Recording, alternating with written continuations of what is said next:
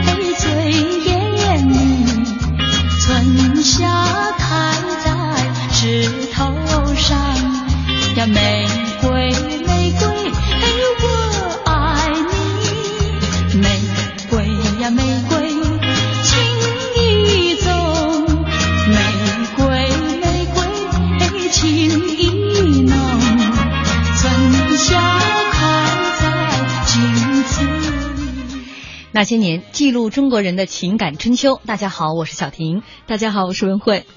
他经历过旧上海的大富大贵，也经历了战乱时的颠沛流离，更经历了文革中的凄凉孤独。然而，岁月磨砺，更沉淀出他的优雅质感，高贵洒脱，让他无惧衰老。他用一世人生活了我们两世轮回。本周那些年民国红颜系列，今晚上。为您讲述上海滩最后一位名媛唐薇红，也欢迎您在新浪微博检索“经济之声那些年”来和我们互动今天的话题。在微博上呢，有朋友点这样的一首歌，就是《玫瑰玫瑰我爱你》。今天开场歌曲特别的应景啊，对，因为我们今天要讲的这位女主角唐薇红，她的英文名字就是 Rose，对，就是玫瑰，玫瑰的意思啊。还有的朋友说，哟。话题又回到民国红颜了，乍一看我以为是重播呢，不是重播。我们本周那些年是民国红颜第二季啊，跟好声音一样，第二季、第三季。对我们未来还会推出很多季，都有不。同的这个主题，我们这周的民国红颜呢，都是上海滩的这个交际花。但是我们昨天也说了，这个交际花和我们今天所说的交际花是不含义不同。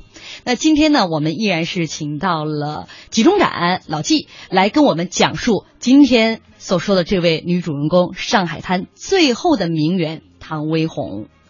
各位听众，大家好，我是老纪纪中展。昨天我们在节目当中说到了南唐北路当中的唐英，我们今天要说的这个人物是唐英的妹妹唐薇红。唐薇红呢，被称为上海最后的。一位名媛，但是因为有唐英姐姐啊之前的光环所在，所以唐薇红可以说一生都是在姐姐的光环之下。那说到这个唐薇红，跟唐英应该是同父异母的这样的关系。同父异母，因为唐英他家呀，就是和包括像唐维宏，他们是大家族。嗯他父亲是很早就留洋回来了，就是庚子赔款那一批留学生回来的。嗯，所以昨天我们也讲到了。对他跟唐英的这个年龄差的比较大。嗯唐英是一九一零年出生的，唐维宏是一九二六年出生的，嗯，差了十五六岁啊差。十六岁，所以就是他一直都会笼罩在他姐姐的光环下，因为他从长大，他姐姐就那时候就已经有名了，在嗯在交际花圈已经是功成名就了，嗯就已经占据第一把交椅。嗯当然，他姐姐也做了一个什么呢？引领他妹妹进入交际花的这么一个 带路党，这么一个一个作用，对吧？嗯因为嗯他就是整个家族挺有趣的。他父亲是一个非常有名的医生，嗯在当时西医是很了不得的，对吧？所以他家里呢，虽然说没有就是其他那些交际花那么又是贵嗯又是富，但他绝对是专业人士家里的孩子。嗯也符合这个标准啊。比方说，像在香港那些那些名媛，嗯要不然是什么大律师、嗯大医生的孩子，也可以和大富翁的孩子在一起。嗯所以他们也是属于那种就是这种名媛圈里面的，嗯或者交际花圈里的。嗯，他父亲唐乃安娶了四房太太，他和唐英实际上是同父异母嘛，在他们家里确实挺有趣的，包括唐卫红事后就是他长大了以后听他家里人讲的，嗯因为这里面有几个。公案啊，就是说，第一呢，就是说，当时在讲唐英和宋子文的这种关系的时候，就讲这个他大哥去世以后，因为被替，相当于是替宋子文挡了一枪。这个去世以后，他父亲说：“你不要再跟唐英，不要再跟宋子文再再再结合了。”嗯但是唐维红的回忆是什么呢？他父亲先先去世的，他大哥承担起了养家糊口的重任。所以他大哥去世之后，哎，呃，是他们的大妈妈，也就是唐英的亲生母亲，亲生母亲。是断然不能够接受这桩婚事。呃，对，实际上包括像唐维红，他对他父亲，包括对他这个家庭的很多印象是来自于他长大以后的听说，嗯听家里人这个人讲讲，那里人讲讲，嗯他听的更多都是一些碎片。嗯，但但是是整个下来呢，唐英对他的引领是非常大的，没错他对唐英的感情也是非常多的，但这种感情是一个比较复杂的，有仰慕，有嫉妒。对吧？多重感觉，这很多这个一家里几个孩子经常会有这种情况出现的。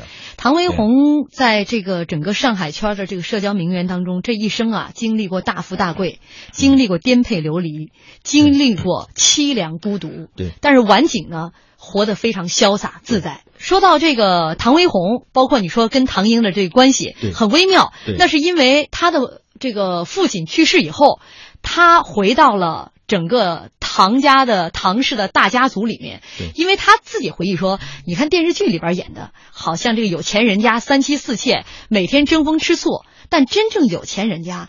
这几房太太根本都是不相往来的，因为房子太多了，每个人都偏安一隅。包括唐维红跟他的母亲，其实跟大妈是没有什么来往的。像包括像这个像这种大家族啊，上海有钱人大家族，尤其是西式的，他不像这个中式的富翁，他喜欢我要建院儿，比方说我们去看乔家大院儿，他所有院子他连在一起的。嗯，那西式富翁他的习惯于说，哎，我住别墅，这个房子那个房子，嗯他每一房太太都分开的，嗯而且他们也接触也接受什么呢？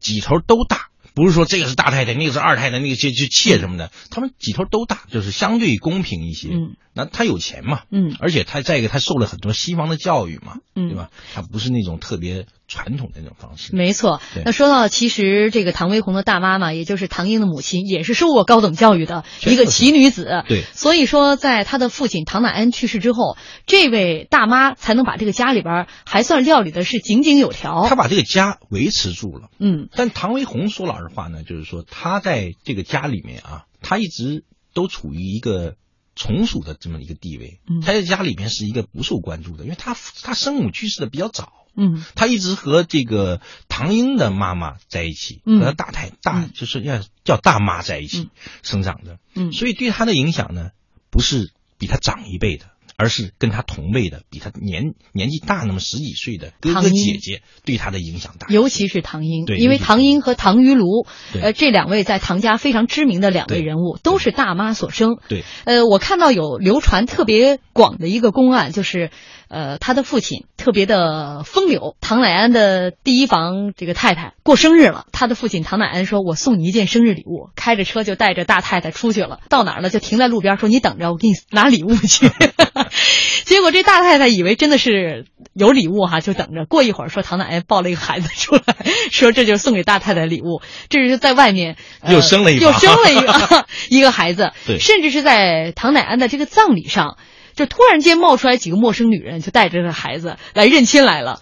对说这个大太太当机立断，就说孩子都留下，人都大人走，大人走，小孩孩子留。哦对，这个他们家就是还是挺有趣的，就是他们这种家世挺有趣的，包括像他父亲这种风流，嗯然后他家庭这种这种氛围，嗯，包括他和他姐姐这种关系。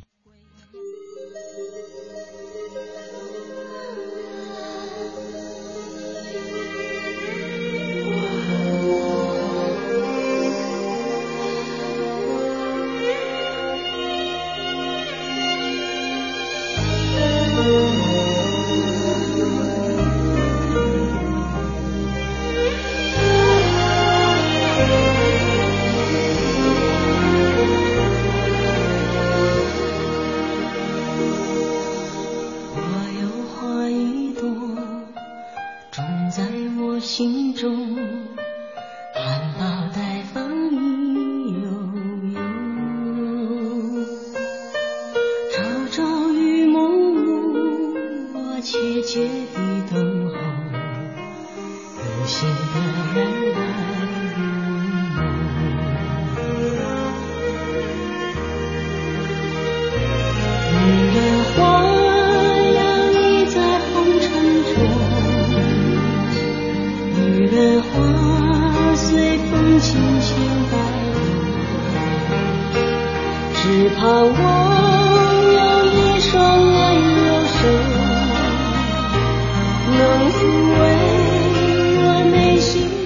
大家继续锁定中央人民广播电台经济之声《那些年》，本周《那些年》民国红颜系列，今天晚上为您讲述上海滩最后一位名媛唐薇红。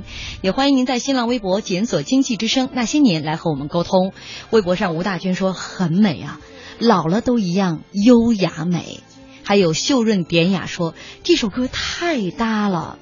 那要感谢我们亲爱的听众朋友们、亲爱的网友朋友们，因为我们每天在微博上发布了我们当天的话题之后，都是由我们的听众朋友们在微博上根据今天的主题，大家来选歌，最后我们择优录取。嗯所以现在的歌曲也是越听越搭，在这里要感谢。听众朋友们的支持，那我们未来都是按照这个路数来走，也希望更多的朋友加入进来啊，嗯为我们每天的这个歌曲来奉献你们的这个力量。还有朋友在说。哎呀，他咋娶了四个媳妇儿啊？厉害呀、羡慕啊！时代不同，你要生在那个年代，你还多金，有钱，你也可以。那好，接下来我们继续来听嗯民国红颜啊，上海滩最后一位名媛唐薇红的故事。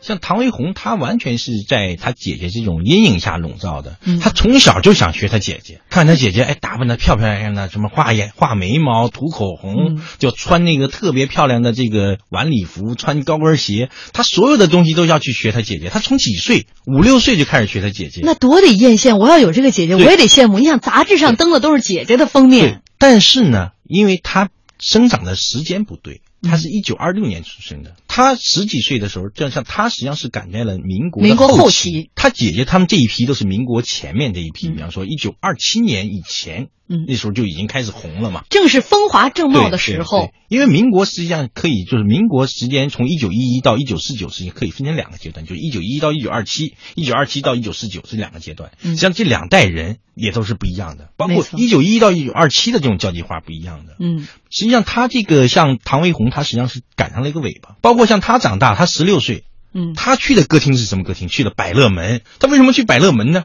第一，百乐门很热闹；第二，他姐姐不去，不会被抓住，对吧？有点像这个我们曾经说的什么七零后跟九零后的区别。你想啊，像唐英他们这种真正的名媛是不会去百乐门的，所以就看他们这种名媛的范儿，嗯是不一样的啊，呃，而且是大环境也不一样我就想嘛，可能时代不同了嘛他那个时代的这些小朋友们更喜欢一起穿着当时美国那种时髦的那种裙子啊对对对，白上衣啊，花格子裙子啊，然后骑自行车去郊游。就他们更现代一些。那我们刚才也说了，在唐威红的整个的名媛之路上、社交之路上，他的姐姐唐英是他的领路人。是他的对领路人，嗯对，他们家是一个非常有着非常严格家教的家庭。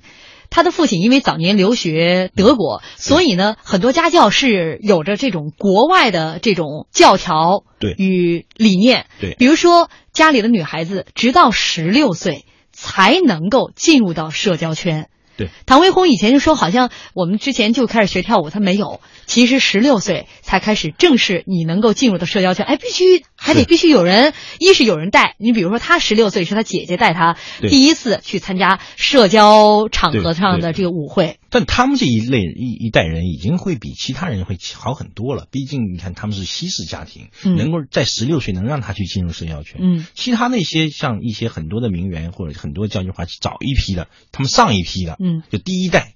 基本上是很难的。你看像，只有像像像我们之前讲过，像林徽因，嗯她也是也是到了，因为他父亲也是比较西式的一个人，对也是到了十几、十七、六七岁才才开始就就接待一些人啊，嗯就是替他父亲去接待一些人。在家里的家规之下，十六岁以后才能够步入社交圈。对对对，那唐薇红十六岁第一次穿上高跟鞋，跟他姐姐参加的就不是百乐门这样的这种舞厅了而是一个私人会所性质的这种 party。对她说楼上呢是一般都是两层，楼上可以。玩一些这种赌博性质的一些项目，楼下呢就是大家跳舞的这个舞池，穿着旗袍，嗯，穿着高跟鞋，这都是他当年梦寐以求的，就是一直艳羡他姐姐穿的那些，嗯。他终于得偿所愿。嗯，对，但是就是怎么说呢？我一直认为啊，像唐维红，他实际上是一个不如像他和唐唐英比，他的家教就是没有那么纯正了。嗯因为他毕竟他父亲不在了嘛，嗯兄长也不在了，家里完全是被一些女女人管的，比方说他大妈、嗯。他姐姐，那唐维红，因为他首先是在小学四年以前对都是上的是私教，对，就是家里边是有老师的来教他哎，对，这个四年级以后上了两年的这个寄宿制学校，那在后来呢，就是因为战争爆发，就像老纪讲的，可能后来他的整个的学习的环境，成为名媛以及成为社交呃这个交际花的这样的一个学习环境，不如姐姐唐英了。但是我们从对他的一些采访当中哈、呃，他个人的叙述当中，还是能够看出，在当时他们这样的家庭的家教有多么严格。非常严格了。比方说女生要穿什么，吃饭的时候的动作是什么，包括就是你什么时候才能出去，嗯，这都是非常严格的一些管理，比如说吃饭的时候不许说话。不许说话，甚至是不能挑挑拣拣、啊扒拉菜。包括你这个这个吃饭的时候，像他曾经讲过说，一定要闭着嘴嗯去咀嚼，不能发出吧嗒吧嗒的声音，对吧？包括这个坐有坐相，嗯坐在那里怎么盘腿。嗯我曾经看过唐维红讲过，就是怎么女孩子坐在椅子上，这都有一套流程规矩。先把裙角往这个这个旗袍往下拽一拽，嗯然后才往下坐，坐以后腿怎么放，脚这只脚哪只脚搭在哪只脚的旁边，哎然后裙摆要怎么放下去，嗯这都是有一套规则的。啊，对吧？要不然就不雅观。脚尖儿成多少度？啊对这个 估计都有严格的这样的一个流程和规范。你包括他们家这个吃饭呀，比如说好的饭菜都是放在大妈的跟前的。对，那你想小孩子嘛，遇到自己爱吃的菜，难免大家现在就站起来。但是，哎，规矩是这样的，小孩子是不能够站起来，伸着筷子去夹那个包括他们家里的女孩子拿筷子的姿势都是有要求的，啊，这个也有啊那。都有要求的。大家闺秀、交际花，对吧？你别出去吃个饭局，被人家笑没家教，那就了不得了，嗯对不对？而且说这个最好的饭菜要等到大妈给你夹，你才能吃。这个汤太烫了，不能拿嘴吹。嗯什么时候能喝到嘴啊？对于我们这些吃货来讲，包括像他们吃喝汤，嗯我这个曾经看过，他他讲过这个，嗯他因为他是这个很多人都请他去讲什么呢？老上海的一些贵族范儿，吃喝汤，汤勺对吧？拿出来，一碗汤拿过来，不能马上就喝，得先温勺，嗯 先把勺先放进去，啊，放汤里面，温勺，然后再溜边喝。所以这样的话就不会保证很烫，不会让你去那个发出嘶啦嘶啦的声音嘛。哦，就管理的是这个。哦，今天我也学一招。对，这个温勺这一招就很厉害，嗯？就是名媛都得耐得住这个性子，啊对是吧？你看，包括家里边啊，说客人，客人来了，你得这个回避，对啊，而且说这家里来的客人也分三六九等，白天上午和下午来的客人都不是很重要的客人，晚上来的才是贵客。呃，家里边给客人提供的这些茶点呢，这个档次都不一样不一样。所以说，这些家里的这些孩子们，比如客人来了，像他姐姐，晚上那都是要穿晚礼服的。他姐姐一天要换四套服装，嗯唐英简直了不得吧？嗯，我们这儿跟大家详细的来讲他们家的家规，就是要告诉大家一个名媛是怎么养成的。对，不仅仅是，比方说我们之前会会讲到说是唐英的这在学校里面嗯受过的一些训练，实际上在家里的训练也很多，嗯，对吧？通过唐薇红的一些回忆，他觉得甚至家里的规矩比学校的还要繁琐，对还要严格。你比如说捡东西，身体直立。下半身弯曲，把这个东西捡起来。另外，可能还要守护着胸口，对胸口，哎，怕防止走光之类的，这个都是有严格的要求。包括咱们说了，这个家里的佣人，他说：“你看现在这个电视剧里里边演的这个佣人，随便跟主人讲话呀，然后穿衣服随便穿呢，这都是不符合不符合规矩不符合。规矩的，他们所有的东西都是要讲理的。这个理啊，它有一套又一套的程序，它会把人变得很得体。所有这种交际花、名媛、大家闺秀，全都在一套又一套的理的下面去做得非常棒。然后呢，他们就要开始去去学一些如何去社交。嗯嗯实际上，唐维红是什么呢？他底子底子足够好嗯，但社交的那个本领不够。嗯，因为他姐姐太成功了。我们说这个社交名媛，当时民国的上海红颜有那么多，但是能够称为南唐北陆，也就这两个人。而且而且，这个唐维红说他姐姐比陆小曼漂亮多了。唐英身上有一些其他人无法复制的对于时尚的一些敏感啊对，这个可能也是唐薇红，就别说唐薇红了，其他上海的社交名媛都无法企及无法企及的。嗯，所以这就能看到，就是像唐维红的这个，一直都是生活在他姐姐的这种嗯印象。，你想想，家里专门有一个裁缝是给唐英做衣服，家里的佣人呢很多，这个佣人也分啊，比如说专门有梳头的佣人，专门有洗衣服的佣人。烧饭有烧饭的佣人，佣人呢也有也有自己的工作服，就是跟今天我们所看的一些大家臆测的富豪的家庭的生活完全全不一样啊。这个唐薇红就是在这样的环境当中生活下来的。来看看微博当中大家的一些留言啊，呃，川子拉尔说那么多规矩啊，多累呀、我不如去当主持人呢。我告诉你，主持人有很多规矩啊。对，呃，还有这个福瑞曼三四，他说我妈就说他小时候家里就讲究这些规矩，如果用筷子乱翻菜，姥爷就会骂孩子。觉得不懂看来你们家也是大户人家呢。还有的朋友关于姐姐漂亮还是妹妹漂亮，有着自己的想法。我们广告之后再来和大家来分享大家的留言。这里是中央人民广播电台经济之声《那些年》，本周《那些年》民国红颜系列，今天为您讲述上海滩最后的名媛唐薇红。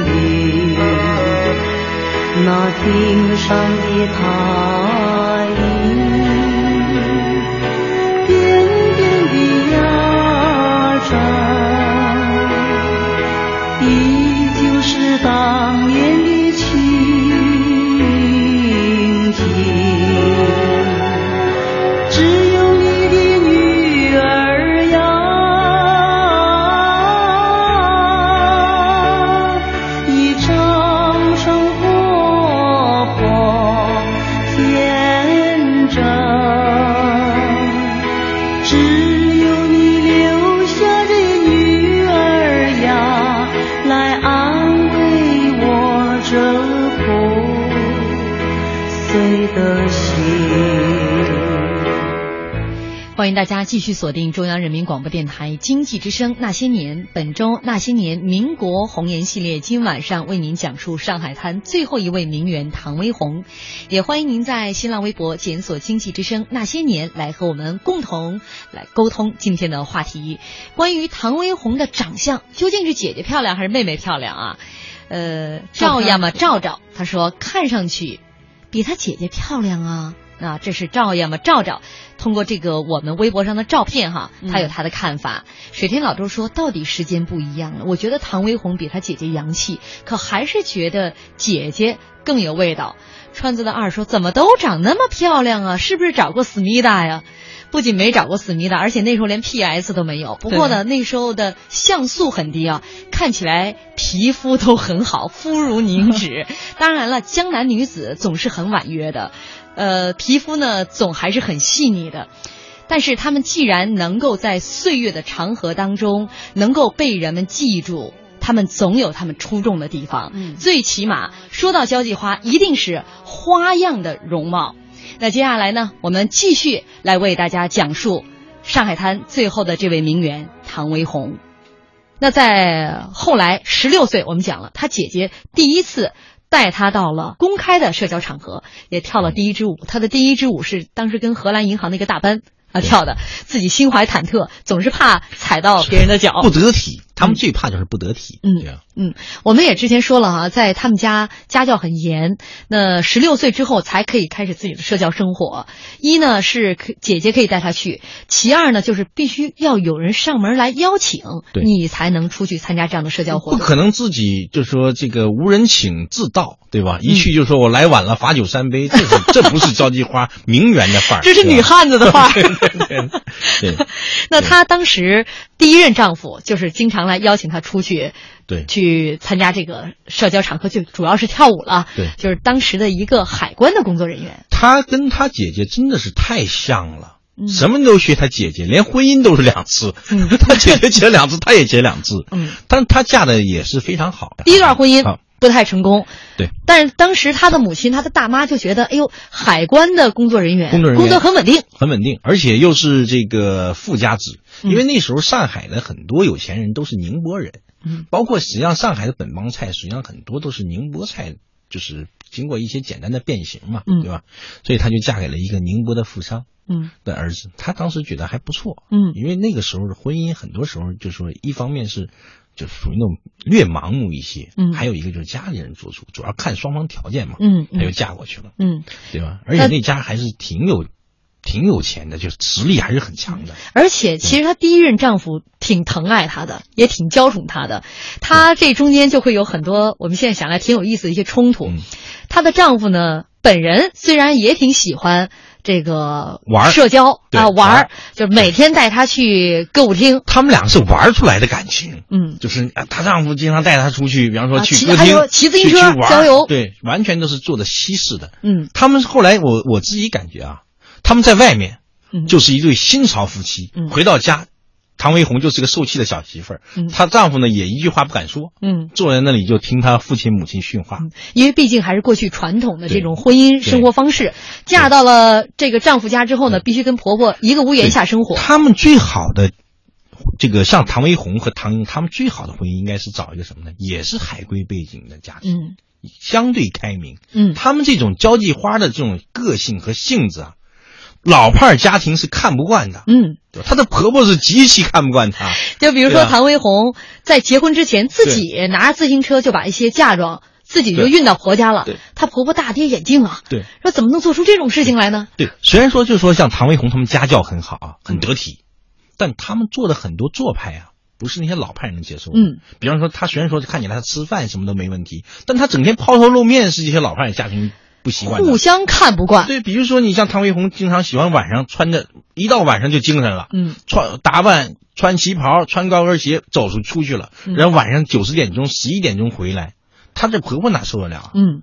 另外呢，就是两个人在结婚的当天，她穿的是白色的婚纱，嗯那婆婆认为这不非常不吉利吉利啊，，这不吉利，你得穿大红啊，对不对？嗯所以她实际上是，而且她在在向婆婆磕头的时候，她觉得自己穿的是婚纱嘛，对就不能磕头，对只是鞠了个躬。对，那这就一颗种子不和谐的种子在此已经埋下了。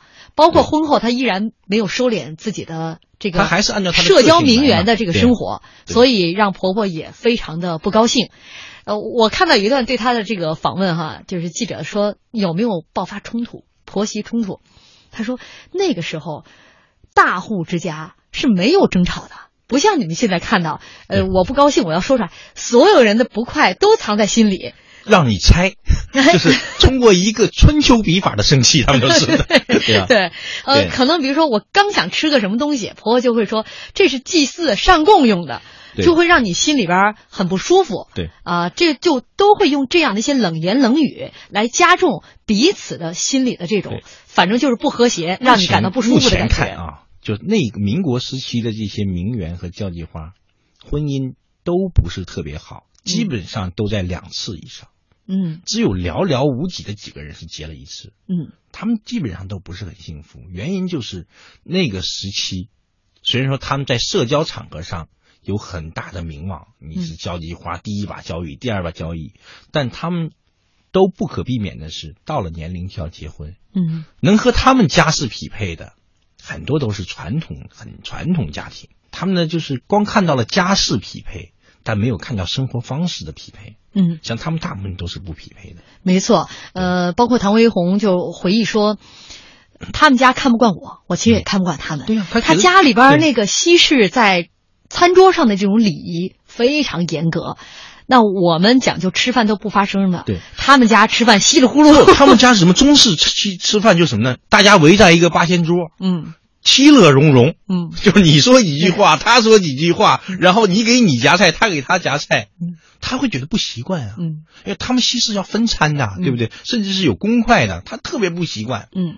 但这段婚姻其实维持的还挺长时间的，挺长时间啊，一直到一九六三年他们才离婚。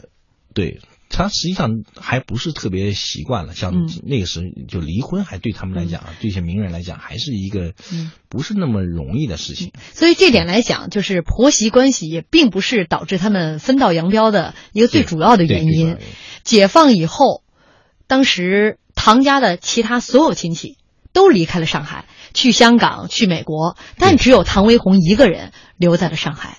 唐维红是一个很有个性的人，嗯。因为他没有离开啊，我觉得还是挺有趣的一件事情。嗯，因为他习惯了在上海，他就当时就没有离开。他当时也后来也讲过，说实际上他也稀里糊涂，就是他为什么不离开？嗯。他也稀里糊涂，但他嗯就觉得还比较习惯了。我看他说他当时去经常去吃的一家餐厅，对。那是一个白俄罗斯的这个服务员在给他们服务，对。但那些人都是当时他们国家的贵族，对。逃难来到了上海，对，他就会认为我要是到了别的地方就离开上海，那我肯定过得就不是那么愉快，就像这些人一样嘛。嗯。他毕竟留在上海，他还会认为对他来讲会是一个更好的方式嘛。嗯他就没有什么正，没有什么敏感性嘛，不会像那些名媛，比如像周淑萍啊，他们就很快就走了。还有一个巨大原因就是她的丈夫不是海派人士啊，嗯没有什么海外背景嗯，对吧？你看像其他那些真走出去的那些名媛，家里都是有一些海外背景，或者是当时的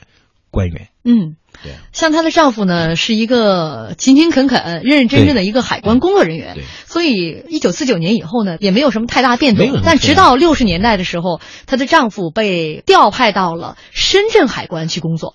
那时候的深圳不毛之地，她在丈夫到深圳海关工作的时候，她其实也是带着肚子里的孩子，包括在拉扯其他的孩子，跟她的丈夫到了深圳。到了深圳之后，她傻眼了。你看这么一个穷地方，太穷了，跟上海的繁华对，那就是天上天堂和地狱的区别。他习惯了在上海。说两个人两家的房子就拿一个木板隔一下对，然后那个老鼠都是硕大无比的，周围什么都没有，就他们几户人家就在那里安营扎寨了。对他特别有趣的是什么呢？就是说，包括他离婚之前呀、他还创过业的，是一个大家想象不到哈，他挺有趣的。他主要原创业原因就是什么呢？当时的百乐门改成了电影院，他没事儿干，在家闲着没事儿干。创业完全不一样。对唐英是做这个时装，唐英是跟陆小曼、嗯张幼仪他们做那个云商服、嗯那个服装时装公司，嗯，那高大上，对吧？他是原因什么呢？说没事儿干，百乐门也关了，嗯这个这个上海解放以后也开始去整顿，嗯没什么可玩的，在家闲着。有朋友来跟他说说，哎，你出点钱，咱们开一个服装拉链厂。你看看他姐姐开时装店，他开个拉链厂厂，，嗯，他觉得哎，这个没问题呀、对吧？你想我一家都是生意人，对不对？那我肯定没问题，见了多少生意人，他就就做了。他这个，她丈夫当时也反对她，她丈夫对她应该是很了解，这她哪能做生意呢？她就一定要做。她做这个生意绝对不是说为了赚钱，她也没什么事业心。嗯，像她这种人是一点事业心没有，她就是为了打发时间。那创业以后就发现太糟糕了。他在创业当中好像就担负两项工作哈，在这个拉链厂，一是当会计，对，二是搞膳食，就食堂呃。他就是给大家解决吃饭嘛。他实际上他这个厂啊也不大，他就管理几个账本。他最后他说老实话，他管理的乱七八糟，而且他经常闹笑话。他每天穿着旗袍，穿着那个尖头皮鞋去工厂。工厂大家都穿着工作服，他穿的还是那那个那个去他是什么呢？拿着去歌舞厅的这个装备去工厂，就整个就是很有很有事情。嗯而且他做他管管账啊，基本上属于这种盲管，嗯最后工厂钱全都被工人给黑了，被其他股东黑了，嗯他基本上都没发现。他这八十块钱，他投了八十块嘛，也是血本无归。嗯，他做的最好的就是这食堂了。据说在困难时呃期，他的这个工人们晚上还能吃到这个烧蹄膀做的这个宵夜。呃，他就是什么食堂，他他搞伙食是把好手，那是，白天吃的也不错，晚上吃的也不错。那他吃的一些东西，那工人们都没见过。但是说老实，他真的不是一个做生意的料。呃，后来呢，这个工厂也归公了。对。啊，因为完全是股东卷了钱都跑了，那国家股东又是买房子，又是包小老婆，嗯。就就然后后来就归归公了，他也就在这个工厂工作了，他他也不心疼，钱丢了就丢了，钱被人骗就骗了，大户人家嘛，对他就不在钱，他那个时候其实都一直没有感觉到经济方面的压力。他他不会认为钱对他有多重要，就即使在五六十年代，他还保持他那个贵族范儿、嗯名媛范儿的生活方式，尤其是在他离婚以后，他在六三年对跟第一任丈夫离的婚，就是因为在深圳实在没办法待下去，导火索是因为恶劣的条件让她腹中的胎儿流产了，对，所以带着其他的孩子像逃一样的就逃出了深圳，嗯，跑回了上海。回到上海就坚决的和自己的丈夫离了婚。离婚，那当时她有四个孩子，一个人带着四个孩子，我觉得你想象一下当时的生活哈，我们觉得可能会困顿不堪，没想到她如鱼得水，她找了一个保姆她把带着自己的生活安排的非常好，把自己的生活安排的非常好。嗯，比方说有保姆，然后她经常去西餐厅，嗯然后偶尔还去一下什么舞厅，嗯。能开的舞厅，完全是过得像这个在当年一九四九年以前他在娘家的时候那种生活。其实，在她的回忆当中，在六六年以前，她的生活都没有什么变化，没变化，嗯，他还是有钱嘛，嗯，但是在这这个过程当中，玩儿的过程当中，她认识了她的第二任丈夫。对庞维锦，她第二任丈夫也是一个很有趣的人啊，富翁子弟，浙江南巡四大相之一。呃对咱们要解释一下什么叫大象，就是说在多少年以前，人家家产就上千万，对，这才能称为大象。而且她当她丈夫的父亲，那都是资助孙中山闹革命的，那都是。嗯但但是那个时间，呃，她丈夫六十多岁，嗯，她四十多岁，他们两个在一起。相差二十岁的年龄还不错，跟对她第二任丈夫过了神仙眷侣一般的几年生活。说六大饭店轮着吃，啊每天也不在家开火，不开火呃就是跳舞、看电影、吃喝玩乐，对，对然后打麻将，就是这样的生活。那一直到六六年以后，所有的舞厅都关门了。全都破四旧，全都没有了。嗯那个时候，这个时候，你包括他在家里的用的这个香奈儿的香水儿，说所有十来瓶，通通倒到马桶里边，而且家里边奇香无比，就怕邻居闻到。对，包括他让他的旗袍也全都被撕毁了，嗯就剪掉、嗯扔掉，嗯不敢再穿了。嗯，然后他的最大的一个突出就是他原来握舞伴的手已经长出了茧子。嗯，他是在那个街道的工厂工，作那个专门去盘铁丝，对，一次就得十几斤。他说这个好像一天下来，还是一个月下来上万斤的这个铁丝，他都拉过。全都是他自己，他一手一手的去做嘛。嗯他从来没想过他会过这样的生活。嗯，要说到她的丈夫，一生都是富家公子的做派，一生都没有工作过一天呐。对就在这么个这么样一个困难时期，她一个人养活了六个人，就靠一个月三十多块钱的工资。那个时候家里边的说，她的丈夫因为是大富之家啊，说有钱到什么程度，连她老公都不知道家里有多有钱，随便拿出一幅画一拍卖几千万。三千两百万，但是像这样的画家里很多，很多但是在文革期间都烧了。呃，那个时候家里还存了几片金叶子，怎么存呢？说把金叶子全部敲碎了，然后包到了孩子棉袄的这个扣子里边儿，跟孩子说：“这件棉袄你无论什么情况下都不能丢啊，妈妈再也给你买不了这个新的棉袄了。他们俩两个人就真的是都是越早年啊，都上海滩特别有名的人。”嗯，像她现任丈夫，就第二任丈丈夫，跟她姐姐当年都是一波的，就在嗯上海滩玩都玩出花样来的。他们两口子就是很会玩。嗯就我一直认为像像唐维红和唐唐英他们不一样是什么呢？唐维红一直都是用游戏的心态去生活，嗯去过这一辈子，嗯去他实际上就是用游戏的这种状态去过名媛范儿，过做交际花。嗯像这个唐维红还算是创过业，但是她丈夫，她跟她丈夫就是完全都是那种游戏人生，有钱人家出来的，就是唐维红在最困难的时期，一个月三十多块钱养活家里六口人，嗯这三十多块钱还要专门拿出十块钱来，每个月十块钱给她的老公买白面包吃。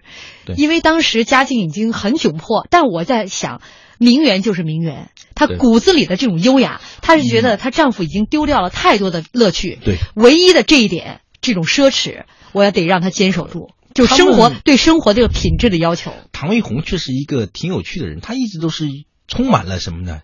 及时行乐，嗯。她整个人生就是及时行行乐。但也正是因为有她这样的心态，心态，哎，对她才能够成为上海的最后一位名媛。对，她很简单，她对生活，包括她跟她的第一任丈夫为什么不好，跟她第二任丈夫感觉玩能玩到一块儿去，她人生哲学就是没有什么不好。嗯，就只要没有不好，就是很好。每天早上一睁眼就是哇，我又多赚了一天。对他对我的一个同同事，原来的同事雷小雨去采访过他，在七八年前，嗯他回来就跟我说，说这个老太太了不得，就是每天到现在还是什么呢？每天要换两套衣服。就他当时采访的时候，嗯每天要换两套衣服，上午和下午要穿的不一样，要不然他觉得难受，对吧？嗯而且呢，他还很有趣是什么呢？他对生活，当时那个这个这个雷小雨，他是一个非常敏锐的记者嘛，他说这老太太充对生活充满了符合实际的愿望，嗯，符合实际的愿望。符合实际的愿望和恰到好处的嗅觉。他说这个是世故也是天真嗯啊！当时我听了以后，我说太棒了。我们经常会有什么呢？不符合实际的愿望嗯，他是符合实际的愿望，所以他总是能把自己的生活安排的恰到好处。比方说，你给他两个萝卜，他能给你办一桌酒席，这就是什么呢？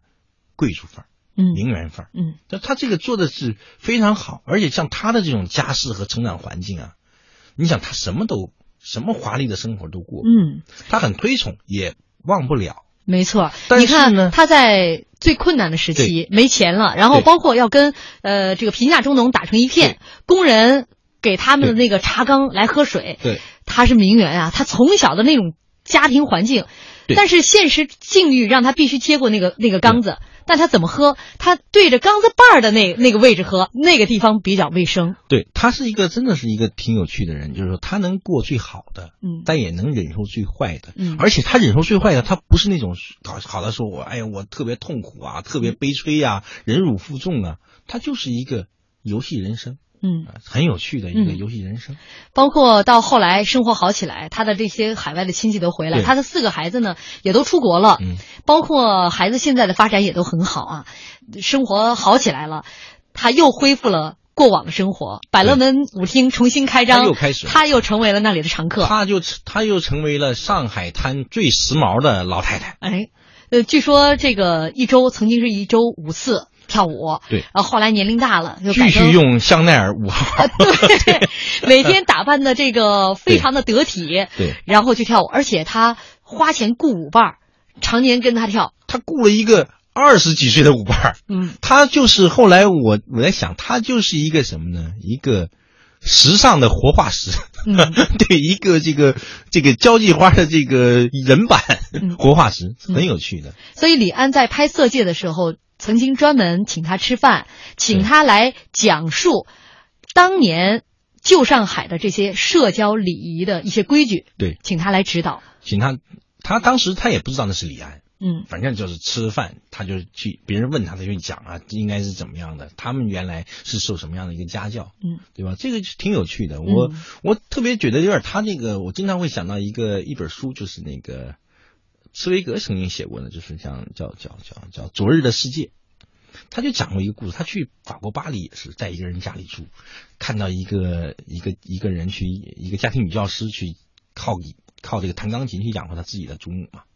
他有的时候一问，发现哇，这个这个人是歌德的教女，那，随随便什么事儿都能说得很清楚，完全是贵族范儿。像这个唐维红，实际上跟那个也很像，就他完全是贵族、名媛、交际花，然后呢，前辈子荣华富贵，后辈子颠簸流离，但他整个无论是荣华富贵还是颠簸流离，都是游戏的态度去过这一生。无论顺境逆境都不改，一个哎名媛的对优雅范儿。对，呃，我看到他就是在这个最困难的时期，因为嗯工作双手布满老茧。对但是在日子好了以后，他让亲戚从国外给他寄来最好的化妆品，对对对对每天拿这个化妆品去浸润双手。对对对。一直到这个化呃这个手上的老茧一层一层剥落对，恢复到细嫩的这样的程度。那个雷小雨就给我讲过嘛，说他那个老太太就给他看手，说你看我的手有什么变化？他说，哎，这个手很圆润，嗯就是这皱纹也很少，不会那像我们一些，比方说到八十岁那手会很很很多皱纹啊，很很很多那个呃就是不丰满的手，他很圆润。他说我这手过去呀、曾经布满了老茧。嗯。说我这可是当年握舞伴的手啊，但是他用了很多药水，泡了好长时间，嗯。都把那些老茧啊，包括把手泡软了。嗯就嗯他说像像他们这些交际花的手一定是软，嗯。当然一个舞伴男人握一张大手握住这张小手的时候，一定得是很圆润，这个这个像玉一样才行啊。所以说，我们可能只看到了这些呃名媛、这些交际花，他们浮华生活的表面，但是在这个生活背后，她们之所以是贵族，就是他们对待生活的态度。他们对待生活态度就是不为输赢，就是认真，嗯，真的就认真的过好哎对对对自己所享受的生活。他们真的是有套用现在流行的一句话说，他们真的是有一种情怀，嗯这种情怀就是一种优雅。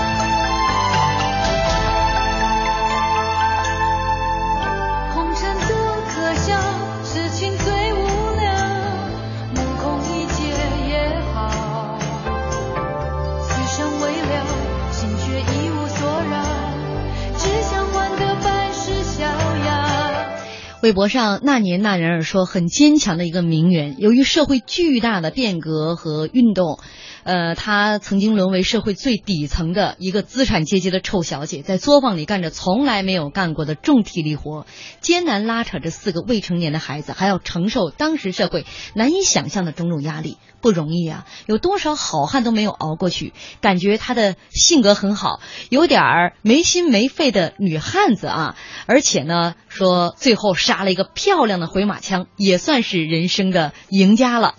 还有飞翔的雏鹰，他说：“衣食足而知荣辱，仓廪实而知礼节。在从富到贵再向雅的道路上，三代才能培养一个贵族。而中国又存在着富不过三的律律，能够成为贵族的少之又少。被季老师称为雅的更是奇葩。目前呢，我们正处在从富到贵的阶段，研究这段历史，特别是近代思想大解放的民国，我辈要好好学习、体会和践行。”水天老周说，在我工厂的时候，就是小集体厂的那个年代，这样的人也有啊。他们真的还是挺令人佩服的。呃，最后呢，节目最后依然是用浩浩乎平沙无垠他的留言做结尾。他说：“唐威宏，一代名媛，用时间沉淀优雅，由坎坷打磨胸怀，乐于追逐生活的氤氲花香，更敢于承担命运的重重苦难。”微微落红凝结生命的精髓，光彩永不谢幕。落红微微绽放优雅的洒脱，笑容写满纯真。致敬最后的名媛。那以上就是今天我们为您带来的那些年本周的特别节目，呃，民国红颜系列。为您讲述的是上海滩最后一位名媛唐薇红。明天我们继续为您带来这个系列的下一位女性。我们明天晚上见。